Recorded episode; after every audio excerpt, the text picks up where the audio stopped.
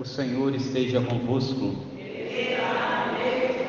Proclamação do Evangelho de Jesus Cristo segundo Mateus. Naquele tempo, Jesus voltou a falar em parábolas aos sumos sacerdotes e anciãos do povo, dizendo: O reino dos céus é como a história do rei que preparou a festa de casamento do seu filho e mandou os seus empregados para chamar os convidados para a festa, mas estes não quiseram vir. O rei mandou outros empregados, dizendo: Dizei aos convidados: Já preparei o banquete, os bois e os animais cevados já foram abatidos e tudo está pronto. Vinde para a festa. Mas os convidados não deram a menor atenção. Um foi para o seu campo, outro para os seus negócios, outros agarraram os empregados, bateram neles e os mataram. O rei ficou indignado e mandou suas tropas para matar aqueles assassinos e incendiar a cidade deles. Em seguida, o rei disse aos empregados: A festa de casamento está pronta, mas os convidados não foram dignos dela. Portanto, ide até as encruzilhadas dos caminhos e convidai para a festa todos os que encontrardes. Então os empregados saíram pelos caminhos e reuniram todos os que encontraram, maus e bons.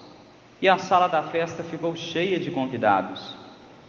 Quando o rei entrou para ver os convidados, observou ali um homem que não estava usando traje de festa e perguntou-lhe: Amigo, como entrastes aqui sem o traje de festa? Mas o homem nada respondeu. Então o rei disse aos que serviam: Amarrai os pés e as mãos deste homem e jogai-o fora na escuridão. Ali haverá choro e ranger de dentes, porque muitos são chamados e poucos são escolhidos. Palavra da salvação. Ave Maria, cheia de graça, o Senhor é convosco. Bendita sois vós entre as mulheres, e bendito é o fruto do vosso ventre, Jesus. Santa Maria, Mãe de Deus, rogai por nós, pecadores, agora e na hora de nossa morte. Amém. Caríssimos irmãos, hoje nós celebramos na igreja o 28 domingo do tempo comum.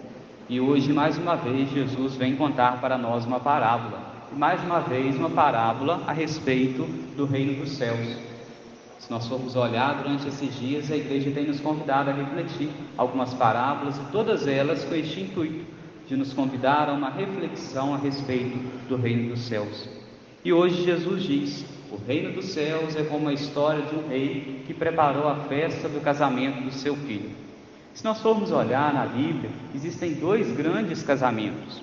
O primeiro casamento está no livro do Gênesis, nós poderíamos assim dizer, quando Deus abençoa a união do homem e da mulher, criando o homem e a mulher, e depois o último casamento se encontra no livro do Apocalipse, onde é o casamento espiritual de Deus com a humanidade. Então, nós poderíamos dizer, em outras palavras, que esta grande festa de casamento que o Rei, que Deus preparou, seria o nosso casamento com Cristo. Ou seja, o, o que, que é o casamento, o que, que é o matrimônio em uma realidade espiritual? Em uma realidade espiritual é o amor do homem e da mulher, um amor recíproco de um para com o outro, um amor que é capaz, se nós formos olhar para o casamento, o matrimônio católico, um amor capaz de doar, de entregar até mesmo a própria vida. E quando nos fala neste evangelho pai que preparou as bodas de casamento do seu filho, está querendo mostrar aqui que o nosso relacionamento com Deus deve ser um amor grande, porque o amor de Deus para conosco, o amor de Jesus para conosco já é tão grandioso que ele foi capaz de doar a sua vida por cada um de nós. E nós também temos a responsabilidade, o dever de doar também, de entregar a nossa vida por amor a Deus. E como que nós vamos doar? Como, como que nós vamos entregar a nossa vida por amor a Deus? Fazendo a vontade dele, cumprindo aquilo que ele nos pede, aquilo que ele nos ordena. E se nós formos olhar na Bíblia, muitos foram os homens, os grandes da época, que foram chamados para poder amar a Deus, para poder participar desta festa de casamento. E, no entanto, rejeitaram o convite de Deus, o pedido de Deus. Basta nós olharmos, por exemplo, os sumos sacerdotes, os mestres da lei, doutores da lei, os fariseus, vários grupos da época que eram as elites da época, que conheciam o que era o seguimento a Deus, mas não quiseram abraçar a proposta de Jesus, não quiseram abraçar este matrimônio, ou seja, não quiseram amar a Deus como Deus os amava. E por isso, o dono da festa, o próprio Deus, pede então que chame outros convidados, que chame outras pessoas para participarem dessa festa. E quem são essas outras pessoas? São os outros que eram os pequenos da época de Jesus, que foram depois se preparando, Jesus os chamou, os curou, os libertou. Eles foram sentindo um apelo muito forte no coração que deviam seguir a Jesus, deixar de lado tantas coisas, foram amando mais a Deus e depois se encontraram com as vestes preparadas. Eles que antes tinham sido convidados por Deus, porque Deus já os amava, mas não estavam totalmente preparados interiormente, a veste da sua alma não estava pura, não estava pronta. Depois eles trocaram estas vestes e depois se encontraram definitivamente com Deus. Hoje nós poderíamos dizer que trazendo para o nosso mundo seria cada um de nós, que Jesus vem nos chamar para participarmos da sua festa, das suas bodas. E nós poderíamos dizer ainda mais o que é essa festa de casamento, o que é essa bodas, o que é esse relacionamento, esse matrimônio hoje, esse amor.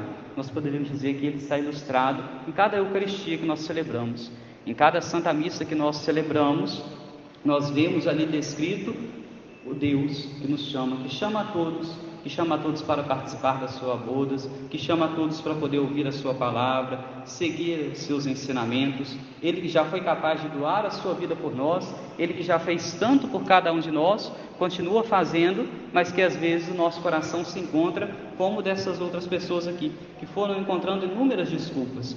O rei manda chamar os empregados, manda chamar as pessoas para as festas, um tem a sua responsabilidade, um fala que vai para o campo, outro para os negócios, outros acabam maltratando os empregados, mas a festa do casamento estava pronta.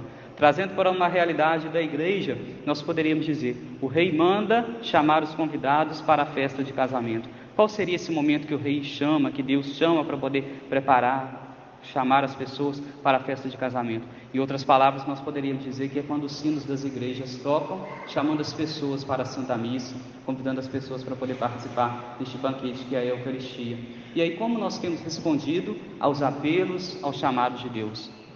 Nós o temos respondido de uma forma positiva ou nós temos respondido de uma forma negativa? Nós poderíamos ir pensando aqui inúmeras desculpas, às vezes, que nós vamos dando para não nos encontrarmos com Deus. Enquanto Deus faz tantas coisas por nós, Deus já preparou então todo o lugar, todo o cenário, todo lugar para poder se encontrar conosco, mas às vezes os nossos corações se encontram, às vezes, tão fechados nós poderíamos dizer, em alguns lugares onde a missa é mais cedo, alguns lugares onde a missa é logo cedinho, as, as desculpas das pessoas muitas vezes são: ah, é muito cedo, domingo eu gosto de descansar, dormir até mais tarde um pouco.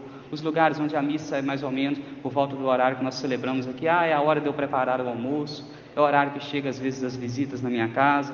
Quando vocês celebram à tarde, ah, é o horário do futebol, o horário do jogo. À noite, ah, é o horário que eu tenho que dormir mais cedo, descansar, porque no outro dia eu tenho que trabalhar. São as desculpas que nós vamos dando para não nos encontrarmos com Cristo, não nos encontrarmos com Deus, neste momento aqui que Ele prepara com todo carinho, com todo apreço, com todo esmero, a mesa da Eucaristia para cada um de nós. Ele chama a todos, e como que todos nós temos respondido a este apelo, a este chamado de Jesus, a este convite de Jesus. Ele foi capaz de doar-se tanto por nós, foi capaz de entregar a sua vida por amor a cada um de nós, e como nós temos respondido? Em outras palavras, nós poderíamos dizer: se existisse alguém neste mundo que foi capaz, às vezes, de nos amar ao ponto de se entregar, de morrer, de doar a sua vida por nós, para poder nos salvar de alguma coisa, como que nós responderíamos depois com a nossa vida para com essa pessoa? Nós iríamos responder com um coração grato, com um coração generoso para com essa pessoa. E essa pessoa nós poderíamos dizer em outras palavras que é o próprio Deus, que é o próprio Jesus, que pede de nós um comprometimento, principalmente do nosso coração, um comprometimento de uma adesão total a Ele. Que hoje, então, ao ouvirmos essas palavras de Jesus, ilustrando aqui a respeito do reino dos céus, nós estejamos cada dia mais com o nosso coração aberto para poder ouvir a Sua palavra, ouvir os seus ensinamentos.